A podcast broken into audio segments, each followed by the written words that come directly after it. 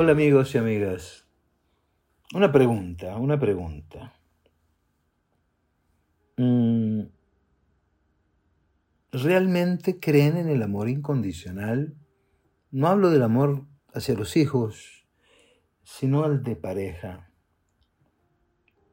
Un amor incondicional sería, hagas lo que hagas, te amaré igual.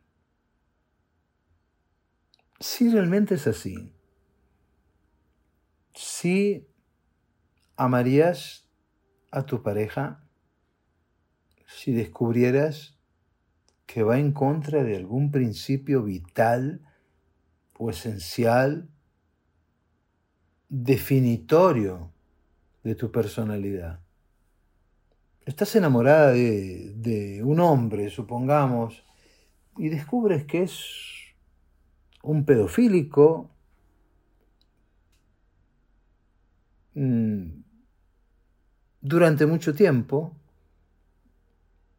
¿qué harías? ¿Te volverías cómplice o lo sacarías por la ventana? Me vas a decir, es que es un caso muy extremo. Pues si quieres, te pongo uno menos extremo. Supongamos que tus principios digan que no estás de acuerdo con la con la corrupción económico-política y descubres que tu pareja, que es alguien que tiene un cargo público, es corrupto.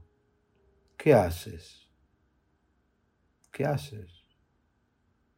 Si estás en contra de la violencia y descubres que tu pareja maltrata a un hijo, ahí sí lo sacarías por la ventana, posiblemente, ¿no? Es decir, ¿Amamos bajo cualquier circunstancia? O quizás podríamos decir algo más interesante. Es que yo sí te amo, ¿eh? Tú eres un pedofílico, pero no dejo de amarte.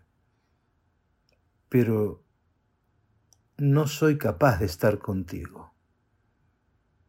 Yo te amo y siento pesar un poco de rabia o mucha rabia, pero no soy capaz de estar con alguien que hace semejante cosa.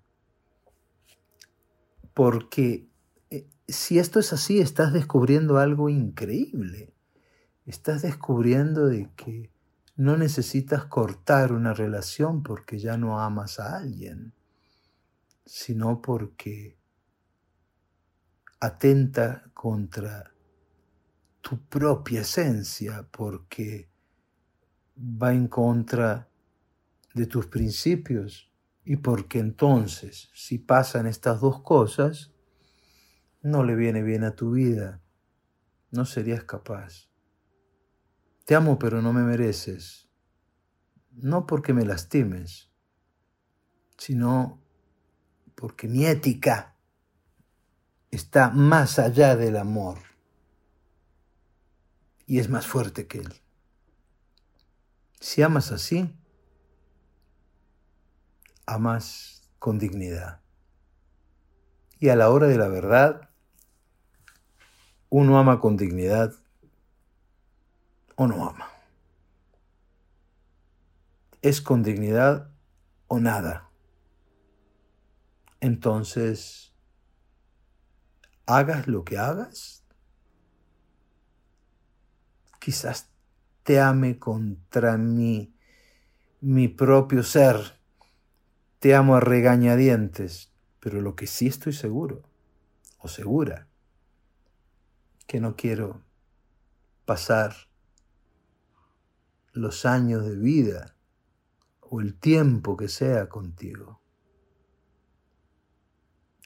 porque no te merece quien te lastima. En eso estamos de acuerdo. Pero piensa, si quizás no te merece quien lastima a los demás. Y hay una clave muy importante. Piénsala, piénsala.